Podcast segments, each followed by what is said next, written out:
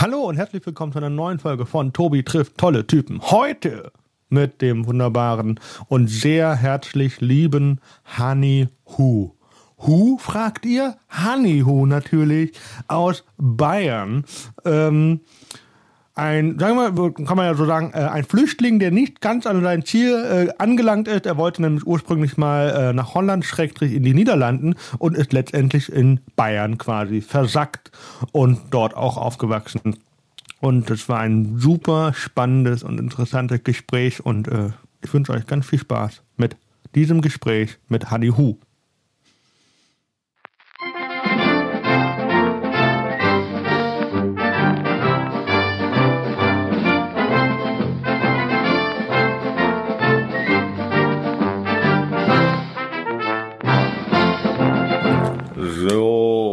Ähm, Folge Nummer 5, nein, Nummer 56 mittlerweile. Äh, äh, heute ganz klassisch mit, mein, mit meinem, was heißt mit meinem, mit dem ausgeliehenen Zoom H2N, äh, für diejenigen, die sich äh, wundern sollten über die Qualität. Ihr wisst jetzt warum, weil ich heute mal nicht im Studio bin bei Regenbogen 2, sondern ähm, ich sitze hier im beschaulichen äh, Bayern, München.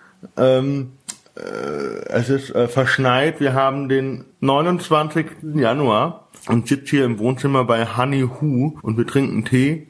Und äh, wir hatten gestern äh, äh, quasi einen Auftritt zusammen. Du hast moderiert, ich war da. Ähm, das war äh, äh, bei für in der für Freunde Bar, korrekt? Ja. Und äh, war eure zehnte Ausgabe. Genau. Und äh, so voll wie noch nie, habt ihr gesagt. Ähm, das war mega voll. Also erstmal Hallo an alle Zuhörern und Hörerinnen. Äh, Zuh ja, Zuhörenden, wir wollen ja aus. Das Thema hatten wir gestern schon. Äh, ja, das war ziemlich voll. Das war ziemlich schön auch. Ähm, aber es war irgendwie dann ein Luxusproblem tatsächlich, dass es dann mega voll war. Also dass, dass es dann zu eng war. Weißt du, was ich Ich meine? habe mich ein bisschen gefühlt wie in einem Bus im Sommer, Genau. wo dann so, so Körperflüssigkeit mit Menschen ausgetauscht hast, die du Ganz nicht genau. kennst. Ja, genau. Genau so was war's. Äh, auf jeden Fall war, war, war auch ein, ein sehr abwechslungsreiches Line-up. Ähm, Das, das kann man ganz auch so sagen. ähm, aber war, ein, es war eigentlich so insgesamt, war schon ziemlich cool. Ja, doch, auf jeden Fall. Also das ist ähm, immer wieder lustig, ähm, wie die Comedians so drauf sind, äh, deren Witze, aber auch neue Comedians kennenlernen und ähm, aber auch alten Comedians, die halt Neues ausprobieren und ähm, ja, ist halt Comedy Live. Hattet ihr bei eurem Open Mic schon jemanden, wo, wo man schon kennt? Äh, Im Sinne von, äh, der, der man der so besonders bekannt ist. Ja. Ähm, Ich glaube, Michi Mauder war mal bei Michi, irgendeinem... Michi Mauder war war, doch irgendwo mal mit, mit dem äh, Mittermeier. Äh, ja, ja, ja, also der im Holzkranich bei Jaun weiter war der Michael Mauder, äh, Mi- Mi- Michael Mittermeier da. Ähm, also ich glaube, aus Münchner Szene kennt man, nee, also wir, nein, nein. Der Antwort lautet nein, noch nicht, aber wir, wir kommen bald. Ist so, so also, Hey people, habt, habt ihr es gehört? Wir kommen bald. also ihr habt äh, im Prinzip eu euren eigene Underground-Szene so ein bisschen aufgebaut. so langsam, ja. Also wir, wir haben so mittlerweile, wir können montags äh, bis donnerstags oder freitags tatsächlich ähm, jeden Tag auftreten und ähm, Neues ausprobieren und ähm, ja, wir konkurrieren mittlerweile mit Berlin, wobei wir viel jünger sind und noch Zeit brauchen, denke ich. Also ihr seid, also ihr konkurriert mit Berlin. Also Preis-Leistungs-Verhältnis ist ja dasselbe. Ja. Man weiß nie, was kommt und man zahlt nichts dafür. Äh, das ist Spendenbasis, äh, ja, die Show. Und ähm, ja, das ist auch im Endeffekt dasselbe Konzept. Also, dass man Spot postet in die Veranstaltung und zwei Tage vorher kommt das Line-Up und dann man, da weiß man, okay, äh, man ist drin und ähm, da wird, ja, das ist die Show so quasi. Da kannst du halt etwas Neues ausprobieren oder auftreten, je nachdem. Du hast gestern, glaube ich, äh, äh, gesagt, Ihr wolltet verhindern, nach München, dann nach Berlin flüchten, nur wegen der Auftritte? Ja, weil das war tatsächlich vor, vor einem Jahr oder vor zwei Jahren war es überhaupt nicht möglich, in München irgendwie ähm, etwas Neues auszuprobieren. Also man, es gab Shows, wo man halt Mix-Shows, wo man mitmachen äh, konnte, aber so wirklich etwas Neues ausprobieren konnte man nicht. Also natürlich konnte man bei irgendwelchen Shows etwas ausprobieren, aber man will auch nicht den Veranstalter irgendwie enttäuschen. Weißt du, was ich meine? Also der Veranstalter bucht dich, äh, weil du halt gut bist und weil er auch eine gute Show haben möchte. Aber du möchtest auch einerseits ähm, gut sein, andererseits noch besser werden. So, und das war einfach äh, das Dilemma, was wir hatten. Und ähm, der Hans hat halt einfach das vorgelegt mit der, mit der Bühne Ja und Weiter in München und die anderen sind halt nachgekommen. Und mittlerweile hat sich die Szene so gut entwickelt, dass wir sagen können, ja, also ähm, wir können äh, uns entwickeln und ähm, etwas etwas Neues starten. Ja, München ist halt auch, hat auch die richtige Größe dafür, weil du, ihr, ihr seid ja, diese, diese äh, offenen Bühnen sind ja, so wie ich das gesehen habe, zwar irgendwie alle zentral in der Altstadt, aber nicht irgendwie in einer Straße jetzt.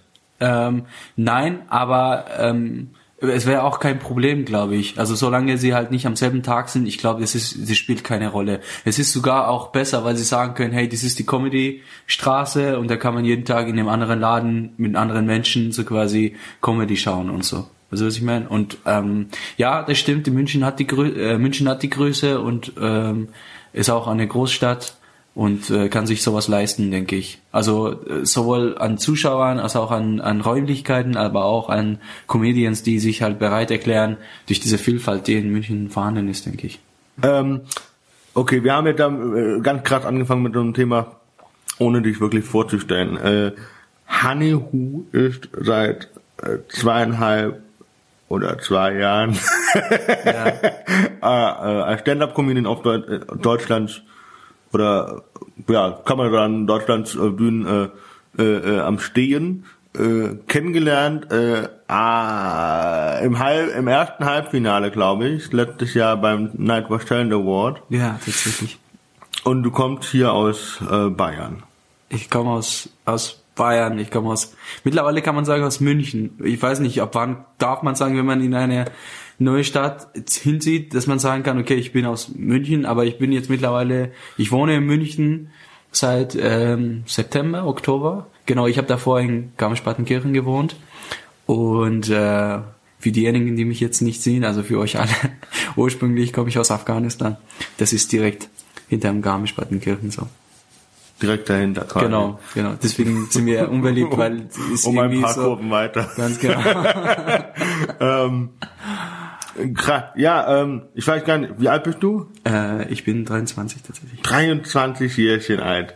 Hammer. Und das war ja bitte. Was war denn, äh, äh, kannst du dich noch dran erinnern, wo du gesagt hast, ich will das jetzt machen? Ähm, ja, tatsächlich. Das war irgendwann mal Weihnachten. So, ich äh, Weihnachten. Ja, immer so eine gute Idee. es war, es war, ich dachte mir äh, Wunschzettel. Ich habe einen Wunschzettel und was schreibe ich da?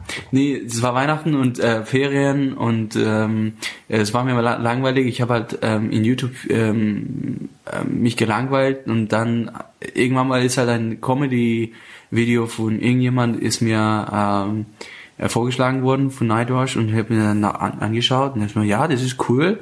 Und dann habe ich weitergeschaut, weitergeschaut, so ein bisschen gesuchtelt und dachte mir, ja, das ist an sich, äh, das ist cool. So und und äh, irgendwann mal war es Unterhaltung, aber irgendwann dachte ich mir, was die machen, ist echt äh, nice. Also ich kann mir auch vorstellen, sowas zu machen. Wie, wie macht man überhaupt sowas? Und dann kam die Neugierde, aber auch so das Interesse, dass ich sagen würde, ja, ich glaube, ähm, das, was die machen, könnte ich auch. So und dann ähm, ja, da kann man einfach so äh, der Kontakt zu den anderen so quasi oder zu den Shows, dann bin ich halt einfach zu den Veranstalter hin, zum Alex Profand damals in München. Ähm, der hatte diese Show Kunst gegen Bares gehabt in München, was mittlerweile jetzt gar nicht mehr in München gibt. Genau, und ähm, und äh, habe ich den gefragt, wie es läuft und so. Und äh, es kam im Laufe der Zeit, man informiert sich und sowas und äh, ja, und du hattest den ersten Auftritt auch bei Alex? Nein, nein. Ja, ja, ja, ich glaube schon. Das war der schlechteste Auftritt. Der erste Auftritt ist immer der schlechteste Auftritt, glaube ich.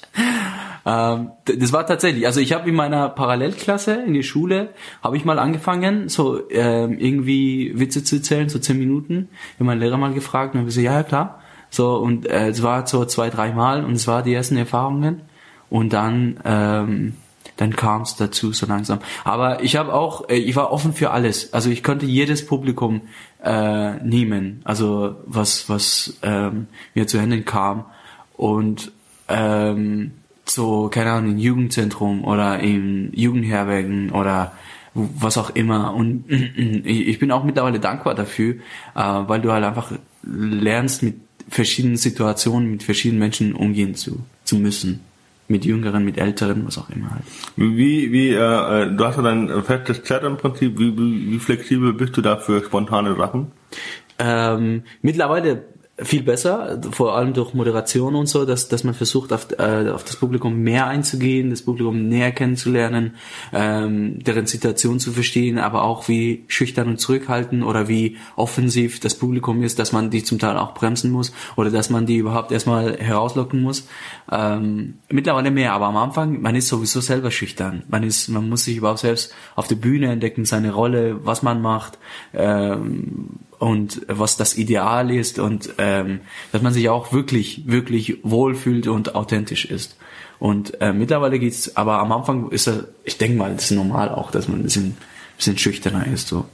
Und ähm, nur fixiert ist auf sein. Ich bin schüchtern, aber ich gehe trotzdem auf eine Bühne. Nein, also ich du mein, also verbal aus. künstlerisch halt. Also ich meine, dass du halt ähm, im Sinne von du, äh, du, du bist nur deinem Set treu und wenn irgendwas von außen kommst, du gehst nicht drauf besonders ein. Nur kurz vielleicht und das war's halt. Und manche Comedians zerfleischen den einen, der, den Heckler und sowas, der halt auf der Bühne irgendeinen Scheiß erzählt und, und die, macht, die machen die auf eine guten Art und Weise nieder. Weißt du, was ich meine? Ja. Genau, und, und in der Anfangszeit, äh, in der Anfangszeit war es war es nicht der Fall. Aber mittlerweile zum Beispiel, wenn ich sage, okay, hey, den Typen habe ich ein, zweimal gesagt, jetzt, äh, jetzt reicht's und ich muss halt einfach etwas unternehmen, denke ich. Und in Heidelberg gibt's einen Heckler. Ähm, wenn du es hören solltest, Artyom, ähm, erzählt die Geschichte äh, sehr gerne. Ähm, weil danach habe ich mir gedacht, Alter, das ist nicht cool. So, ähm, er hat sich auch dafür entschuldigt, das ist auch alles gut und sagt, schön. Ähm, aber ich habe so, hatte ich so ein bisschen bei mir eingebrannt, weil ich gesagt habe, das darf mir als Moderator darf mir das nicht passieren, dass halt ein Zuschauer sich selber wichtiger macht als die Acts, die auf der Bühne stehen. Ganz genau. Also, also ich finde, das sagen auch alle anderen. Also äh, die Zuschauer sind ein Teil des, des ein Teil des Show, aber das sind nicht die Show. Das ist äh, genau. Das muss man auch denen erklären. Also zum Beispiel, es gibt äh, also wie die meisten die meisten Leute, die hören zu und die sind aufmerksam und die sind respektvoll und so. Aber es gibt immer wieder mal einen oder zwei, entweder sind sie zu motiviert oder betrunken oder je nachdem. Die sind halt, ähm, die, die muss man einfach klarer ähm, äh, deutlich machen, dass sie hey so so nicht. Genau. Aber das Problem war in dem Fall. Äh, ich habe da was gesagt und dann hat er irgendwie gesagt, ja, so schlechte Witze habe ich ja noch nie gehört. Und dann habe ich, äh, also hat mich, er hat mich halt angegriffen. So. Als mhm, Moderator mhm. hat er mich angegriffen und nur weil ich gelacht habe, haben die Leute gelacht. Und dann habe ich gedacht, Alter, das hätte mir als Moderator den ganzen Abend versauen können. Mhm. So. Das war eine Situation, mit der ich noch nie konfrontiert war, wo ich dann ja, das ist halt die Herausforderung tatsächlich. Das kann ein, also das ist sowohl das Risiko als auch die Chance und damit muss man, glaube ich, um, umgehen lernen. Aber du hast dich ja entschuldigt. Ja, ja, alles gut. Also alles ich, gut. ich sag nur, ich werde das nicht vergessen. Danke, ja. Abschirm, das, an dieser das Stelle. Part of the game. It's part of the game. So. Ähm, okay, und dann hast du äh, dir, weißt du noch, wen du dir angeguckt hast oder wer dir angeboten wurde auf, auf Nein, YouTube? mittlerweile gar nicht mehr. Aber ich weiß. Ähm, er war witzig. Ja, also so das, das ganze Konzept hat, hat mir gefallen, so dass man auf die Bühne geht, sein Leben erzählt und das dann einfach auf einer lustigen Weise die Tragödie darstellt und äh, all, all die Sachen beziehungsweise seine Sichtweise, das muss überhaupt nicht unbedingt eine äh, Tragödie sein. hast, hast du alles gefilmt noch so oder filmt, du filmst wahrscheinlich viel mit? Äh, Mich selbst? Ja. Ja, doch. Also, ähm, also gestern ging zum Beispiel nicht, weil der Laden ja so voll war. Ähm, ja, gut, als Moderator mache ich das seltener, aber ähm, als Comedian, ich versuche mich ziemlich oft zu filmen. Und das ist ein Tipp äh, von mir an alle äh, Newcomer Comedians, filmt euch jedes Mal, weil da fallen fallen also ich ich analysiere mich jedes Mal, also ich ich nehme das auf und ich schaue mir danach so, wie war meine Körpersprache, meine Stimme, wie oft habe ich M gesagt, wie oft habe ich auf den Boden geschaut, wie schaue ich das Publikum an, wie ist meine Körperhaltung, ist es offen oder was auch immer. Und es hilft viel. So, und wenn ich das vergleiche mit den ersten Videos oder mit den ersten Auftritten, da, sehe ich schon die Entwicklung. So. Okay. Weil ich finde M-Sagen gar nicht mal so schlimm. Das sage ich auch ziemlich gerade oft. Nur, ich finde es deswegen nicht so schlimm, weil man hat mir das mal, das war auch, auch am Anfang, äh, gesagt, ja, du musst das alles rausschneiden, so, so, so nee. Ja, so, wenn, weil wenn ich das alles so, weil, stell dir mal vor, du würdest das nicht mehr ohne M machen, dann würde zum Teil deine Authentizität ein bisschen flöten genau. gehen, weil das sonst dann nur noch wie auswendig gelernt klingt. So. Wollte, wollte ich gerade sagen, also Authentizität ist einfach das A und O in der Branche. Also du musst, äh, wenn du auf der Bühne stehst, sympathisch sein, also sympathisch rüberkommen. Und wenn du nicht authentisch bist, dann bist du auch nicht echt und dann bist du auch nicht damit sympathisch. Punkt aus. Und und äh, Fehler machen macht einen sympathisch. Ich meine, wir lernen ja äh, damit umzugehen und und äh, wir erzählen ja im Endeffekt, wir heulen ja eigentlich auf der Bühne als Comedians. Also die sind ja im Endeffekt Probleme oder Struggles, die wir im Leben haben und erzählen es auf eine lustige Weise auf der Bühne so. Und ähm, ja, also wenn man wenn man das wegstreichen würde, ganz ehrlich, also ich finde gibt's keinen Sinn.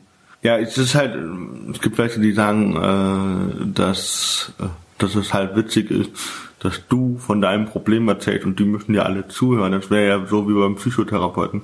Ähm, ist es auch. Ja, aber, ja. Äh, ja, aber ähm, es ist auch eine Art Therapie, ehrlich gesagt. Es ist eine Selbsttherapie auf ja, jeden Fall. Auf jeden Fall und und ähm, mit dem Unterschied, dass du halt Geld bekommst. und dass viele, viele, viele anderen dir zuhören, nicht nur der Therapeut. Ich war noch nie bei einer Therapie, aber äh, ich kann es mir so vorstellen. Also halt, deswegen, ich war, es war im Internat, da gab es einen Psychotherapeuten, deswegen habe ich das genutzt. Aber der hat dann immer gefragt, äh, wenn du wie war das? Und wie hast du dich gefühlt? So, weiß ich doch jetzt nicht mehr. so, was, soll ich das ich wurde geschlagen, ihn geführt, hatte Schmerzen. So, was soll das? So, ich verstehe es manchmal nicht. Ich find's aber gut, ehrlich gesagt. Vor allem manchmal ähm, dieses Gefühl überhaupt wahrzunehmen, wie ich mich fühle, aber auch das zu äußern. Ähm, dann, dann, es ist, dann wird's einem bewusst, so zum Beispiel ähm, bei Beziehungen, Freundschaften oder was auch immer, dass man sagt, hey, ähm, Bruder, das, was du sagst, verletzt mich gerade. Also ähm, das ist nicht cool. Also dann wird's den anderen erst erstmal klar, oh Mist, ich, ich tu dem weh. Ja, ja. Weißt du, weißt du bei welcher, wo, weißt du, woran mich das jetzt erinnert? Mhm. An, äh, ich bin gerade bei Big Bang Theory Staffel 11. Okay. Und da bin ich gerade bei der Folge, wo Rajesh und, und Howard Wolowitz äh, Streit haben. Mhm. Weil Howard sich ja die ganze Zeit über ihn immer lustig macht. Mhm, mh. Und dann äh, wird ihm das Rajesh irgendwann mal bewusst und dann reden die, also ich weiß nicht, ich bin jetzt in der zweiten Folge, wo die nicht miteinander mhm. sprechen. Das ist schon ziemlich witzig. Nee, aber es ist wirklich so. Also ich bin, ich bin halt manchmal so ein Tollpatsch und äh, so ein Grobi. Und ich glaube, wenn man, wenn man, wenn man es mir sagt, dann wird es mir manchmal bewusst. Also ich glaube, viele Dinge sind uns Menschen einfach nicht bewusst. Und ich glaube, ich glaube, das ist gut, wenn man das verbalisiert. Wenn man, wenn man überhaupt erstmal dieses Gefühl wahrnehmen kann, so äh, aus, aus seinem Alltag raus und dass man sagen kann, hey, wie fühle ich mich überhaupt? Und dass man es auch den Mut hat, das zu verbalisieren und das anderen, den anderen klar macht. Also ich glaube, das erleichtert einen, aber das macht auch vieles leichter.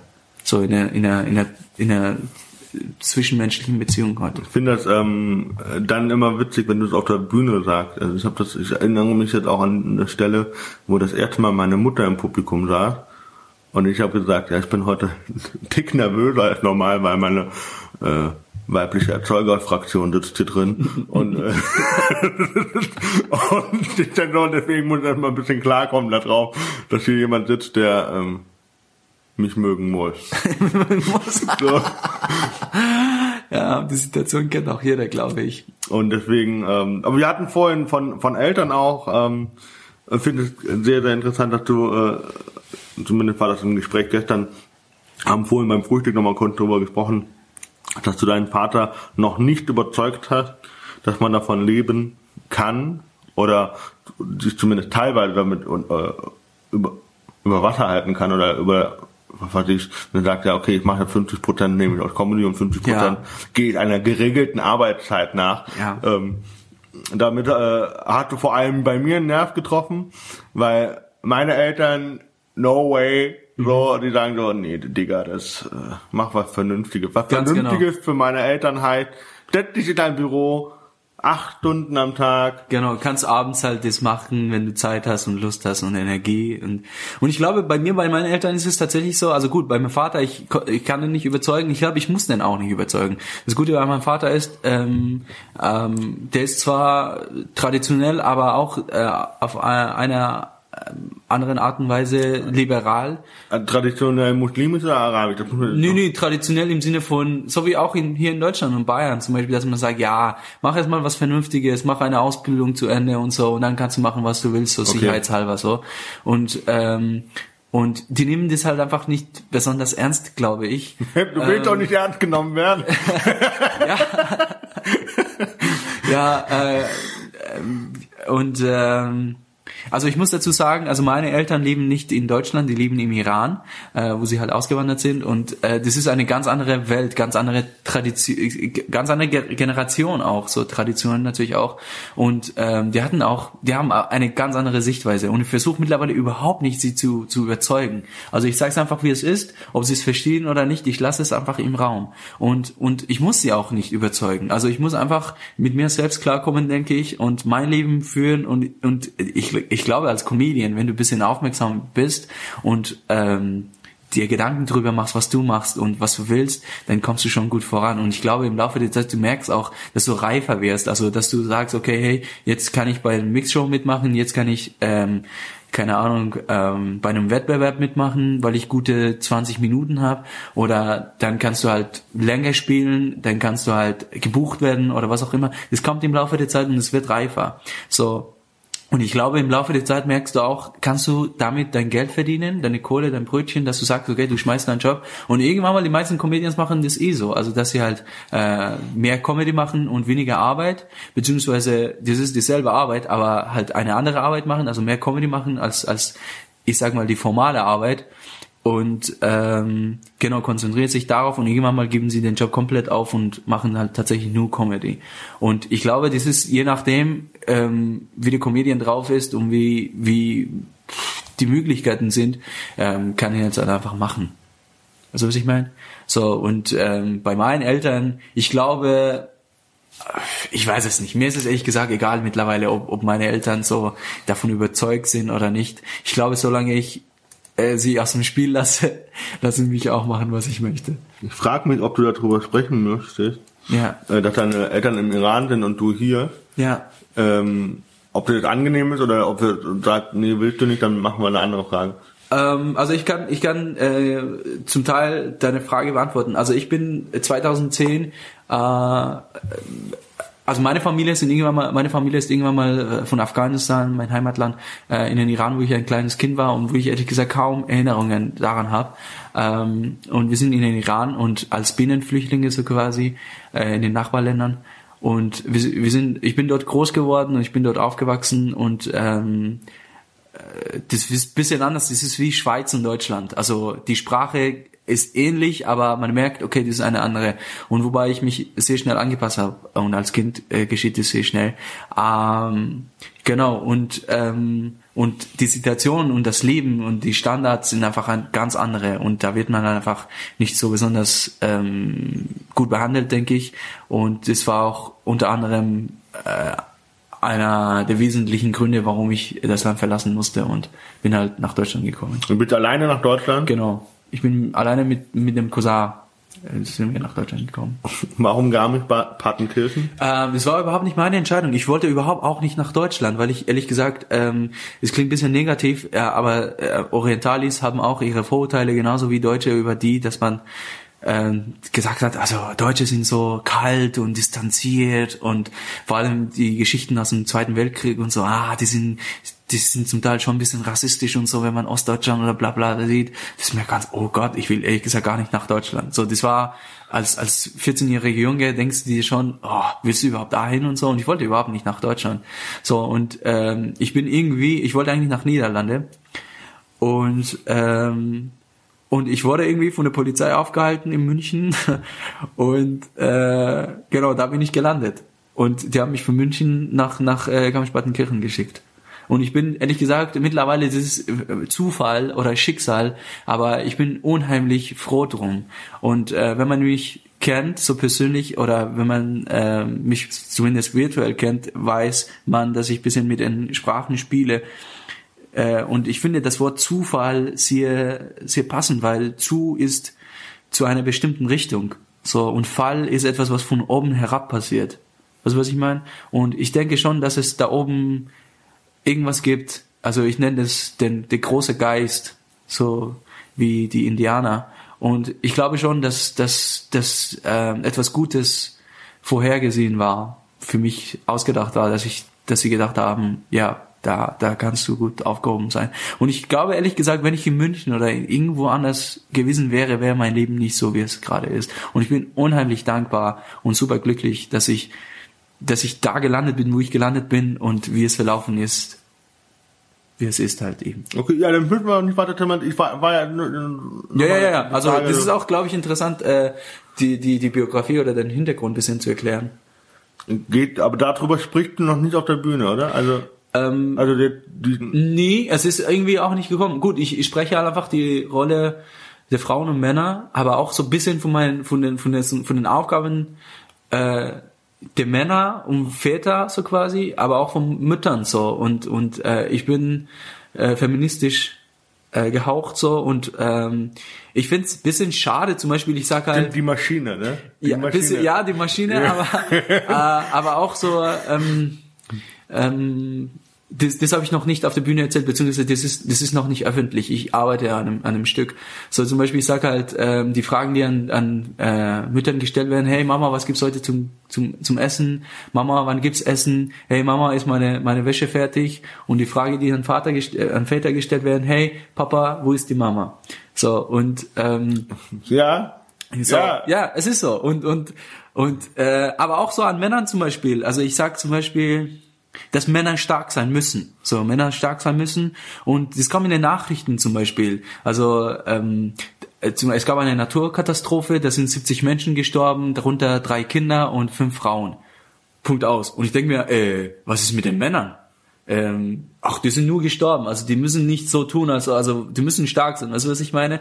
Und das ist ein Teil davon. Also ich, ich äh, nehme Frauen auch ähm, äh, in Schutz. So, ich finde es unfair, zum Beispiel, dass äh, wenn wenn ein Mann in Urlaub fahren will, zum Beispiel ähm, sagt er, hey Schatz, ich gehe in den Urlaub, zum Beispiel, äh, und mit den Jungs bin ich eine Woche weg, alles klar. Und äh, also in den modernen Familien und bei den modernen Paaren ist es überhaupt kein Problem mehr. Aber bei den ich glaube, konservativen, traditionellen, Welt, ja. genau, ist es so zum Beispiel, dass, dass die Frau, wenn die Frau eine Woche weg ist, muss sie die Mutter, die Schwester, die Freunden und äh, alle anderen mobilisieren, dass, dass, dass der Mann nicht alleine ist und für, die, für eine Woche oder zwei Wochen, dass der Mann klarkommt mit den Kindern und alles andere schafft und so. Wer weißt kocht, was ich meine? Wer kocht? Ganz genau, wer kocht oder wer, wer kümmert sich um die Kinder und bla bla.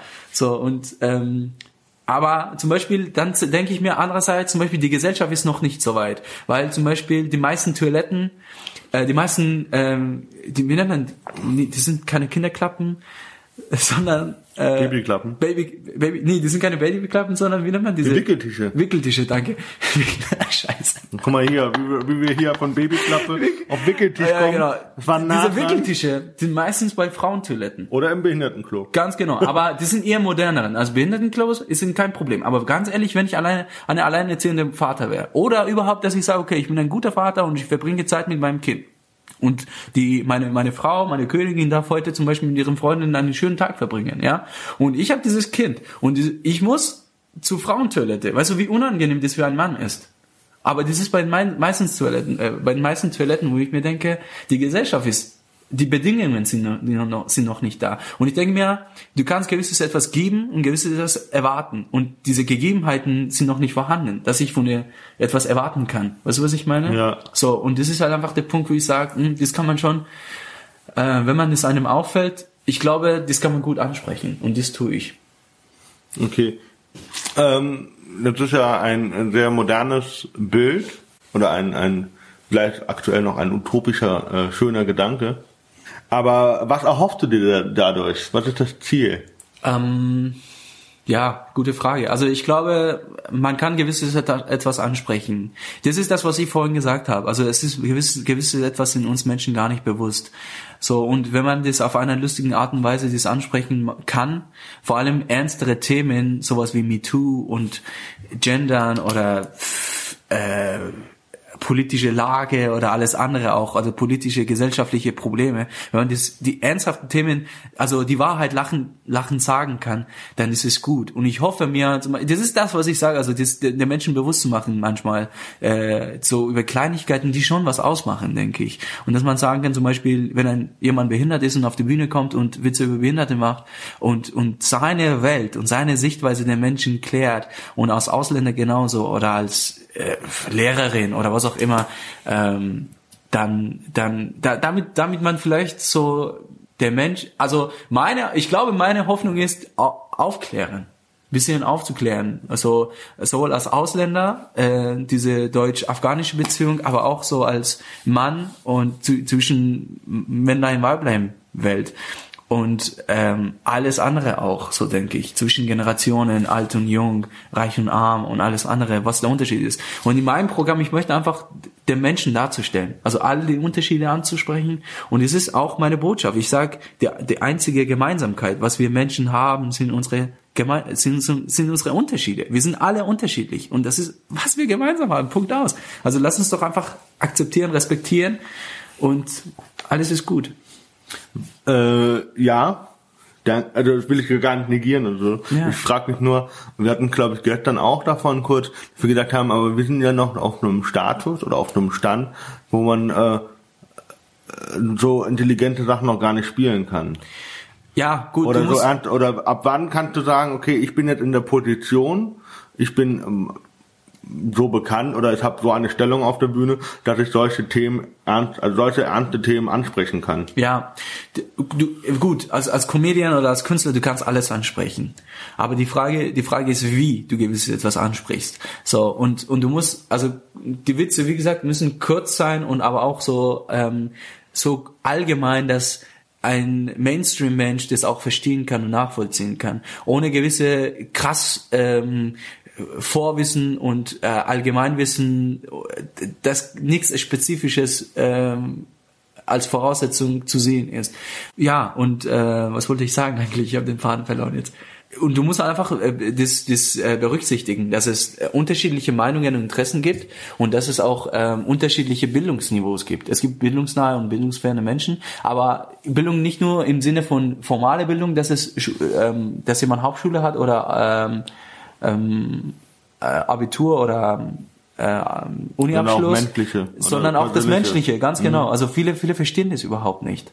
Also was du sagst und ähm, fühlen sich angegriffen dadurch. Ja, weil wenn du dann, das habe ich auch, kann, kann bestätigen, weil wenn du mit Fachbegriffen um dich wirfst, genau. Äh, äh, schließt du welche aus. Ungewollt, ja. ungewollt eigentlich. Ja, ist, aber die Frage Punkt. ist halt, was du damit bezwecken willst. Wenn du halt ganze Zeit zum Beispiel Fatih Cevicolo hat äh, so, so ein Teil, der, der, der, der redet auf Deutsch, aber verwendet ganze Zeit englische Begriffe. So, und dann sagt er, was ist mit unserer schönen Sprache geworden? So, finde ich total schön. Weißt du, was ich meine? So, ja. aber wenn du halt einfach intelligent wirken willst, von mir aus. Aber das muss dir klar sein, damit du das, was du sagst, äh, gewisse Menschen schon ausschließt. Weil sie halt damit um nicht umgehen können, beziehungsweise das nicht in deren Vokabular vorhanden ist. Beziehungsweise es ist einfach anstrengend. Weißt du, wenn du gewiss ein Wort nicht kennst. Zum Beispiel, ja, so mir, kennst du Lisa Eckhardt? Ja? Lisa Eckhardt, kennst du die? Sorry, tut mir leid, Lisa also die Eckhardt. Ist, die, ist, die, die ist eine Kabarettistin, die, sie ist eigentlich eine Poetry, Poetry Slammerin. Dann kenne ich sie nicht. Ja, ja. dann ist sie halt einfach auf, auf Kabarett und Satire eingestiegen und die, die redet super, ähm, Hochdeutsch, also auf, auf sehr gehobene Art und Weise und äh, manchmal steige ich aus, also weil es einfach zu ultra klug ist für mich. So und äh, aber ich mag es trotzdem gerne. Also manchmal schaue ich die Wörter nach und sage mir, Alter, was bedeutet? Ja. So vor allem so irgendwelche so einen Kumpel Begriffe. hab ich. Genau. So So, so Begriffe mit Ismus. Also ich denke mir, ich ich weiß gar nicht, was es ist. Ich hab, es tut mir leid, keine Ahnung. So Also ich habe so einen Kumpel, äh, dem habe ich dann irgendwann gesagt, so, dann weißt du eigentlich, was ich nach Gesprächen mit dir mache. Was? Dann so, ich google, was du mir gesagt hast. Ich habe mich zwei Jahre lang sehr dumm in Gesprächen mit dir geführt, aber ich habe einfach genickt und einfach nur noch die Wörter aufgeschrieben, die ich nicht kenne. Und es war so gut wie jedes dritte Wort. Ja, schau mal. Ich, ich also ich zeig dem Tobi gerade, äh, was ich habe. Also ich habe in meinem Notizbuch, in meinem auf, auf meinem Handy so ein so ein äh, Nein, wirklich? und ich bin ich bin seit 2010 in Deutschland, aber ich, ich schreibe tatsächlich die Wörter, die ich nicht kenne und äh, also auf Deutsch halt eben, was das bedeutet. Zum Beispiel prekär heißt heikel oder ja gut, schwierig. Attribution wusste ich jetzt auch nicht, ne? Genau, und es oder Habitus. Was ist Habitus? Keine Ahnung. Das ist halt einfach so, ähm, ja, oder es ist einfach die Haltung oder keine Ahnung. Also alles andere auch, was ich sage, okay, hey, das, das ist nicht schlecht, wenn man das kann. Auch ja, mit, auf mit der Sprache Fall. zu spielen oder was auch immer. we- Weißt du, was, äh, was dein Lieblingswort war damals? Ne, Redundant. Okay. Und ich dachte so, Was ich, was ich cool fand, war Resilienz. ich, und was? Resilienz. Also es heißt widerstandsfähig. Okay. Widerstandsfähigkeit. Also Resilienz heißt, äh, ich fand, ich habe das voll gefeiert. Ich bin resilient. So, weißt du. Ja, aber so spricht doch keiner, oder? Nein, es ist auch, ich glaube, das so? Fachbegriff. Es ist, äh, es ist ein sozialer Fachbegriff. Also im sozialen Bereich wird es ziemlich oft verwendet. Weil er hat irgendwann redundant, so, Michael, du wiederholst dich. Ja, das meine ich.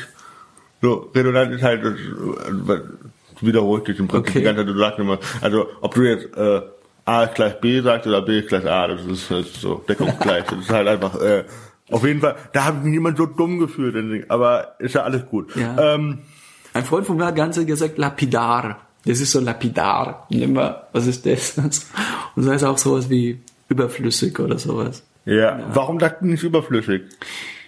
Ähm, das ist das Spielen mit der Sprache. Also das ist auch so, ich meine, ich kann auch so, ich glaube, das ist der Grund, warum Gedichte entstanden sind und die Poesie. Weil du, ähm, auch Comedy, auch die Kunst, weißt du, das ist halt etwas auf einer ästhetisch schönen Art und Weise, das auszudrücken. Weißt du, meine? Zum Beispiel, du kannst auch flache, äh, schlichte Teller haben, aber du kannst es auch ultra schön schmücken. Aber du kannst auch platt auf der Bühne sagen, hey, wenn ihr behindert anmacht, ist, ist total blöd, ich fühle mich angegriffen. Oder du kannst es auf einer witzigen Art und Weise so. Ja, also ich habe gemerkt, äh, gestern auch, war das auch bei euch so, äh, ich, ich mag es lieber, wenn die Leute selber denken müssen.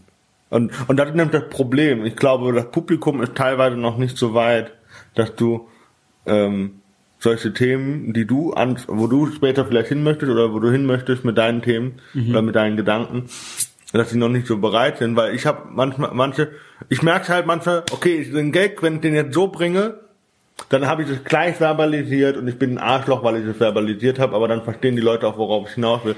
Oder ich mache es so, wie ich es lieber mag. Ich umschreibe das und lasse die Leute selber draufkommen, weil das flasht wesentlich mehr. Und ich weiß nicht, und ich will auch jetzt keinen angreifen, aber das Publikum ist meistens dümmer, als man will. was man, Und es ist halt leider so, dass man Leute dann so, man muss sie halt wirklich ganz unten abholen, weil, und das kann ich auf der anderen Seite verstehen, die wollen abends nicht mehr nachdenken, wenn sie zu einer Comedy-Show gehen. äh, ich- und, das ist, und das ist dann die Entschuldigung und auch Erklärung für mich, weil die sitzen nicht da und sagen so, oh, ich will jetzt noch angestrengt nach dem Arbeitstag Ja. oder nach dem Studientag noch hart nachdenken und hä, was meint der? Ah, hm, verstehe ich nicht. So, und dann kommt irgendwie so, haha, äh, äh, ficken Arschloch Hitler und dann sagen, ah ja, fick dich, lustig. Und, Also, ob das Publikum dumm oder äh, schlau genug ist, das ähm, überlasse ich einfach dem Publikum selbst. Aber ähm, ich, ich, ich teile diese Meinung mit, dass, ähm, dass das Publikum tatsächlich nach einem anstrengenden Tag äh, sich berieseln lassen mag und äh, wenig nachdenken möchte. Ist bei mir genauso. Ich habe, äh, der Tobi ist bei mir in der Wohnung, ich habe kein Fernsehen und das war auch ta- tatsächlich der Grund, weil, weil weil ich, ähm, wo ich dann alleine gewohnt habe, ähm, irgendwann mal das Gefühl hatte, dass ich süchtig bin und ich habe RTL und all, all den anderen Scheiß mir angeschaut und ich dachte mir, das will ich eigentlich gar nicht. Und ich, ich war auf der Couch, ich war in diesem Bermuda-Dreieck, Couch, ich und äh, Fernsehen. Genau, und ich konnte aus diesem Scheiß nicht raus. Und ich wollte das eigentlich nicht. Und ich dachte mir irgendwann mal, will ich das? Dann habe ich gesagt, nein. Dann schmeiß ich den Fernsehen raus. Und ich habe so viel Zeit für mich selbst gehabt und ich habe mich so glücklich gefühlt, weil ich diesen Scheiß mit den Nachrichten und alles andere was mich einfach nur aufgeregt hatte. Und ich glaube, das ist wirklich Sinn und Zweck von den Nachrichten und auch ähm, äh, Fernsehen einfach, dass du dich aufregst, weißt du, so, dass du so eine emotionale äh, Höhepunkt, äh, emotionalen Höhepunkt erreichst. Weißt du, was ich meine? Dass du dich aufregen kannst oder dass du Angst bekommst oder keine Ahnung, weiß ich nicht. Aber ich kann persönlich für mich selbst sagen, ich habe mich echt gut gefühlt danach und ich fühle mich immer noch gut. Und ähm, und äh, nach acht Stunden Arbeit was einfach für mich persönlich viel zu viel ist, da kannst du nicht mehr nachdenken. Hey, du hast 24 Stunden, äh, acht Stunden zum Schlafen, acht Stunden zum Arbeiten, die restlichen acht Stunden gehen echt nur zum äh, Duschen, Kacken, Essen, hin und her fahren und was auch immer. Da bleiben für dich persönlich wirklich nur drei Stunden. Und diese drei Stunden, die wirst du, du, kann, du bist nicht mehr aufnahmefähig, Digga. Weißt du, was ich meine? Und ja. und das ist echt viel. So und und ich habe mich Gott sei Dank irgendwie so mittlerweile darauf äh, trainiert, dass ich dass ich eine halbe Stunde Pause mache und äh, meditiere oder was auch immer und dann dann geht's wieder los und ich, ich bin aufnahmefähig. Also es geht und ich mache das, was worauf ich Bock habe. Ich bin ich bin ähm, das ist das ist das Ziel meines Lebens so und meine Leidenschaft, dass ich gesagt habe, weil es Bock macht, weil es weil weil ich mich weil es mich geistig und meine Seele erfüllt, macht, äh, ich habe Energie, weißt du, was ich meine? Und ich bin so von Garmisch nach München gefahren, so eineinhalb Stunden nach einem anstrengenden Arbeit im Behindertenheim Heim. und äh, war ich um halb sieben da, um acht ist die Show losgegangen und war um zehn, äh, halb elf fertig und dann bin ich halt einfach so um zwölf, eins, je nachdem, wie lange wir bei den Künstlern zusammengesessen sind, äh, bin ich nach Hause und ich war um eins daheim und ich musste um sechs aufstehen und ich war so platt. Ich war so platt, aber dann dachte ich mir, ich weiß, warum ich das tue, weil es mich erfüllt und es, weißt du, es war einfach so, so befriedigend und, und weil ich mir dachte, ja, aber es lohnt sich. Es ist schwer, aber es lohnt sich und es war äh, sehr, sehr, es tut mir ja gut, sagen wir so und, ähm, und bei dem Publikum, so, ich, ich kann gewisse Themen ansprechen, wie gesagt, also, und ich versuche einfach alle ansprechen. Kinder, ältere, jüngere, arme, reiche, alle, also mir ist, mir geht es darum, dass, dass ich so viel wie möglich, so, so viel wie möglich Menschen erreiche. Aus verschiedenen Schichten, Arten, was auch immer. Und ich glaube, die meisten Themen, die ich anspreche, betrifft alle, so Bildung, Erziehung, Deutsch sein, nicht Deutsch sein. Wollen wir einen Themenwechsel machen? Kann man, sehr gerne. Was war die krasseste Erfahrung? Also positiv ähm, waren einige Erfahrungen. Ich glaube, das ist Sinn des, Sinn des Lebens im Endeffekt ähm, zu lieben und etwas zu erfahren, weißt du, die Erfahrung zu machen, selbst äh, erleben so am eigenen Leibe, so zum Beispiel, ich weiß, was ein Elefant ist, ich weiß, wie ein Elefant aussieht und so, aber wenn ich vor einem Elefanten sitze, einen Elefant reite, einen Elefanten berühre, dann weiß ich wirklich, was ein Elefant ist. So, und alle wissen, was ein, was, was, wer ein Comedian ist, was Comedy ist, aber wenn du auf der Bühne stehst, wenn du, äh, wenn du die Leute zum Lachen bringen kannst, wenn die Leute für dich applaudieren, wenn die Leute dich feiern, das ist, das ist was, weißt du, was ich meine? Und, und das ist, das ist so, ähm, wenn du halt fertig bist mit deinem Set und dich verbeugst und die Leute lachen und dich jubeln so quasi. Ähm, aber was was das Allerschönste war, war tatsächlich, ich habe mal ähm, Solo so eine halbe Stunde oder so gespielt und ähm, nach dem Auftritt ist ein äh, eine Bekannte von mir auf mich zugekommen, hat gemeint, eigentlich mir ging's richtig richtig schlecht. Äh, ich befinde mich in einer sehr schwierigen persönlichen Situation und ich wollte eigentlich nach Hause. Dann dachte ich mir, ach, bleib einfach hier und schau zu. Und, äh, und ich habe ich hab Tränen gelacht. Und, und das hat mir sehr, sehr gut, gut getan. Und das ist persönlich für mich das größte Kompliment, was man je bekommen kann. Ja. So, und, und, ähm, und hat gesagt, sie hat gesagt, vielen Dank, es geht mir viel, viel besser. Und, und, äh, Kommen oft Leute nach Auftritten zu dir, oder? Hin und wieder mal, ja. Und das krasseste im negativen Sinne war, was ist negativ? Das war eine gute Erfahrung, ehrlich gesagt, und ich bereue es überhaupt nicht. So, es war so, ich mache auch äh, hin und wieder Poetry Slam und bei meinem Solo-Programm, ich versuche Comedy mit Poesie zu verbinden. So, und äh, ich mache nicht nur rein Stand-up, deswegen auch. Ich habe so einen Text vorgetragen, es ging um die Liebe äh, und dass man, dass es Sinn und Zweck des Lebens ist, dass man Liebe äh, weitergibt, so, weil wir Menschen sind Energieträger und die größte Energie, die man in sich trägt und weitergeben kann, ist die Liebe, so. Und ich dachte mir, wenn ich dies so auf der Bühne erzähle, ist es so ziemlich kitschig und ästhetisch noch, es kann noch mehr werden. Und das mir, okay, ähm, lass uns doch das maskieren mit jemandem, der halt einfach total hässlich ist, ist einfach äh, mit Liebe überhaupt nicht in Verbindung gebracht werden kann. Das ist mir Hitler. Hitler ist eine gute Person, die einfach voll Hass und alles andere auch verbreitet hat. Wie wäre es, wenn Hitler zum Beispiel auf die Bühne kommt und ähm, und äh, von Liebe spricht? So und das mir okay, mein Kampf in meinem Kampf ging es nicht um Hass zu verbreiten, sondern um Liebe. Und zwar der Kampf äh, zwischen sich selbst. Also der größte Freund und der größte Feind bist du, für dich bist du selbst. So. Und der hat einfach so diesen Kampf überwunden, dass er halt einfach so diese Selbstmordgedanken und ähm, diese Selbstliebe in sich, so quasi wie, wie Jesus sagt, entwickelt, äh, entwickelt hat und gefunden hat und zu Nächstenliebe, was Jesus sagt, so also diese Balance zwischen Selbstliebe und Nächstenliebe so quasi äh, vermitteln kann. Und die Leute haben das nicht verstanden. Also ich habe gesagt, das Größte, was es im Leben gibt, ist die Liebe und verteilt Liebe. Denn Liebe ist das Schönste, was es gibt. Denn je mehr man sich von Liebe entfernt, umso kränker wird man. Und, und, ah, Digga, ich, Du hast ich hab, dem Tonfall gebracht. ja, natürlich. So, und, und, und ich schwör's dir, ich hab das, du lachst. Digga, ich bin gestorben. Ich bin gestorben. So, ich habe 20 Minuten gemacht und ich habe 20 Minuten. Pass auf. Pass auf, auf, ich habe 20 Minuten gemacht, ich habe mit Stand-up angefangen. So, ich habe eine Viertelstunde äh, Stand-up gemacht und äh, da ist mir okay, äh, ich probiere was Neues aus und ich mache äh, Poetry Slam ein bisschen.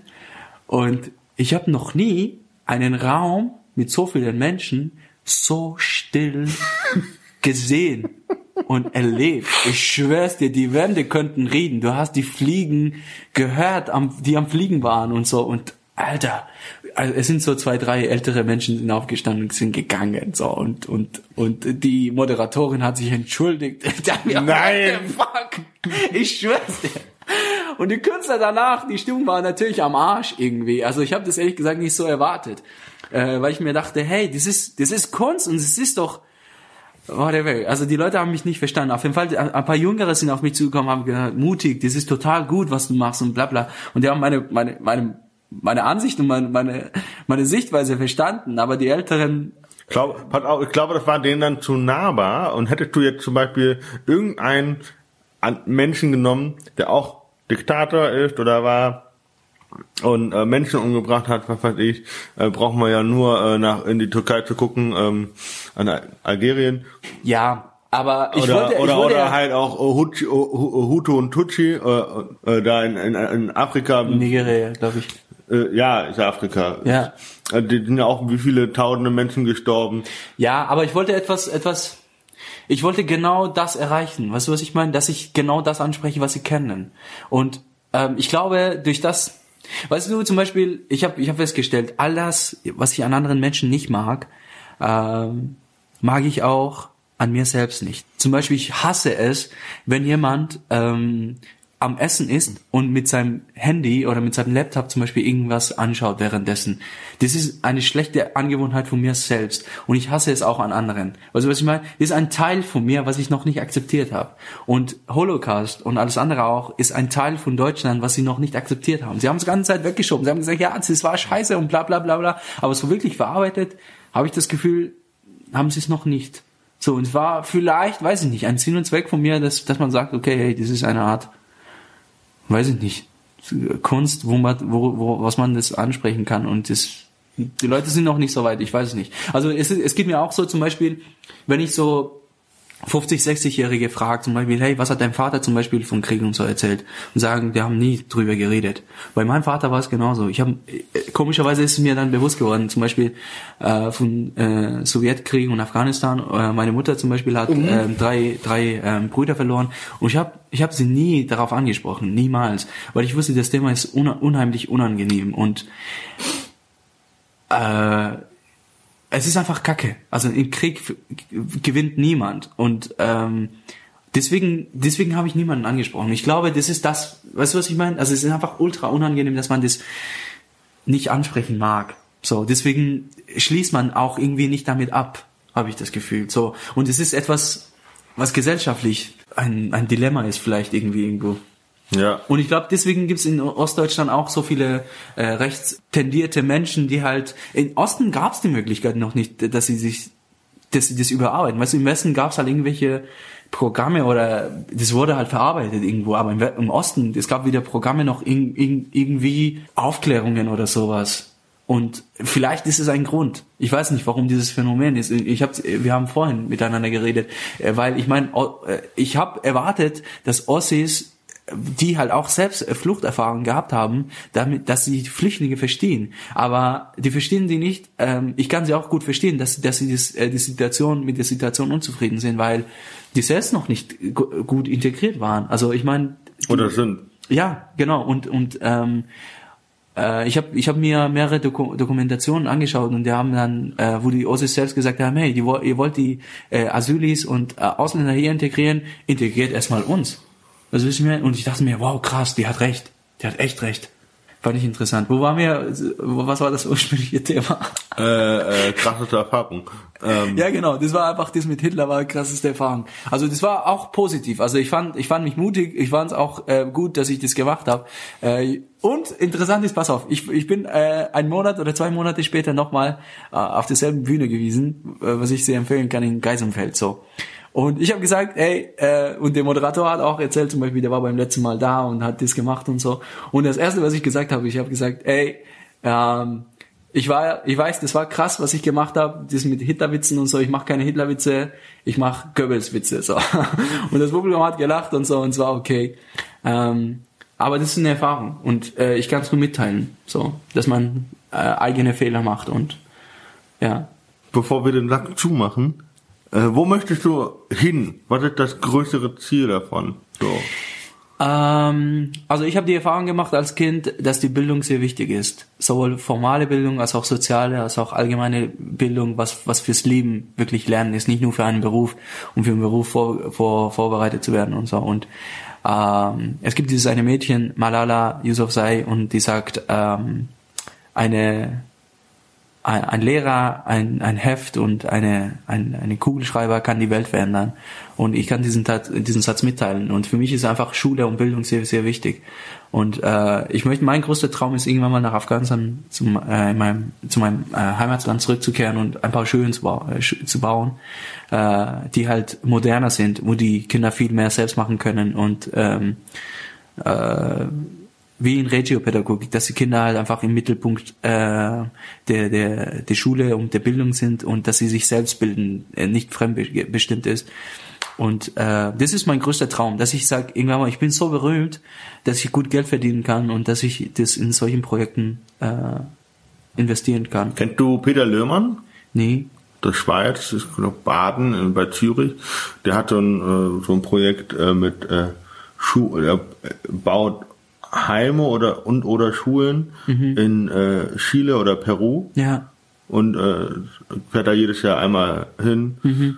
und ist dann immer drei, drei genau. vier Wochen und baut damit auf und äh, bringt Geld und äh, Staff. Utensilien, genau. Ja, ja, und das ist halt mega, also mega wichtig und sind äh, solche Organisationen. Ich glaube, äh, äh, Kristall hat äh, mal bei Wer wird Millionär äh, Promi Version mitgemacht und ich glaube, er hatte Geld damals auch an Peter Lümmern gespendet. Okay.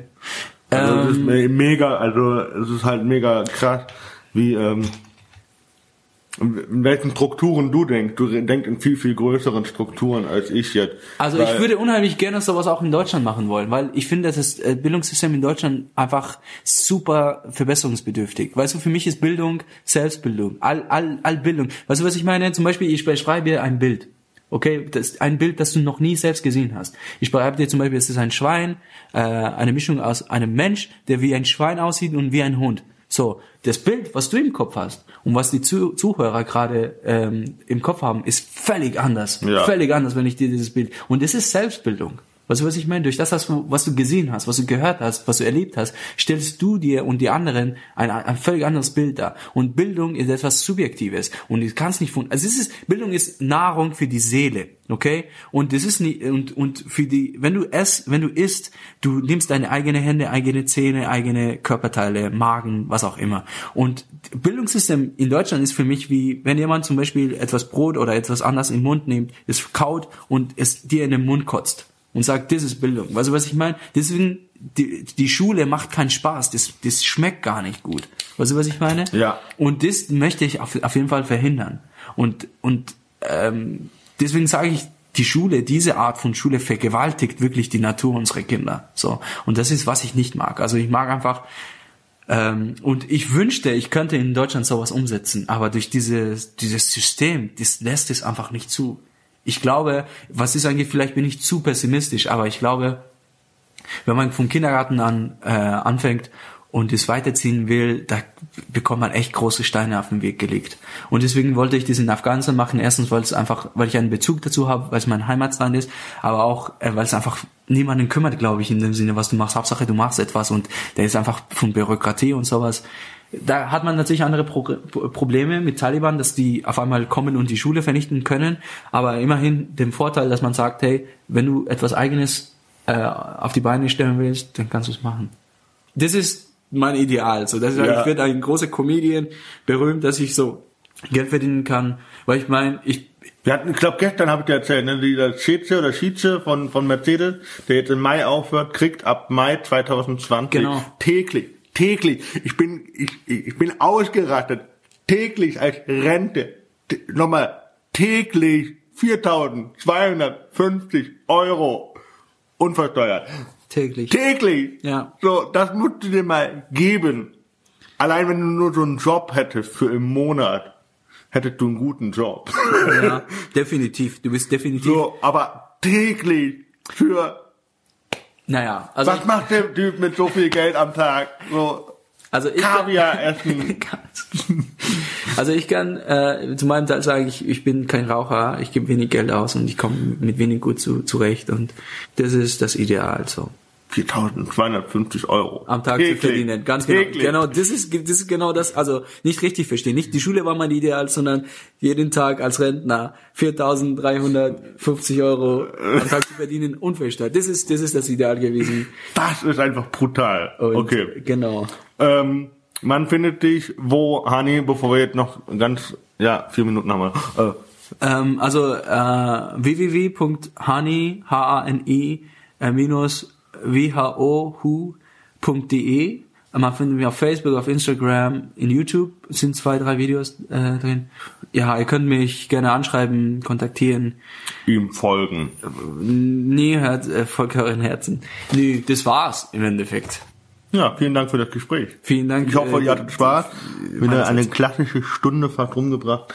Aber äh, ich glaube, das war äh, ziemlich lehrreich, sehr, äh, also thematisch sehr breit aufgestellt. Ja, vielen Dank, dass ich hier sein durfte und vielen Dank auch an die, äh, was sagt man, Zuhörende. Ja. die, die, die, die uns jetzt äh, ihre Aufmerksamkeit geschenkt haben und ähm, ja. Ja, schönen Tag noch. Ciao.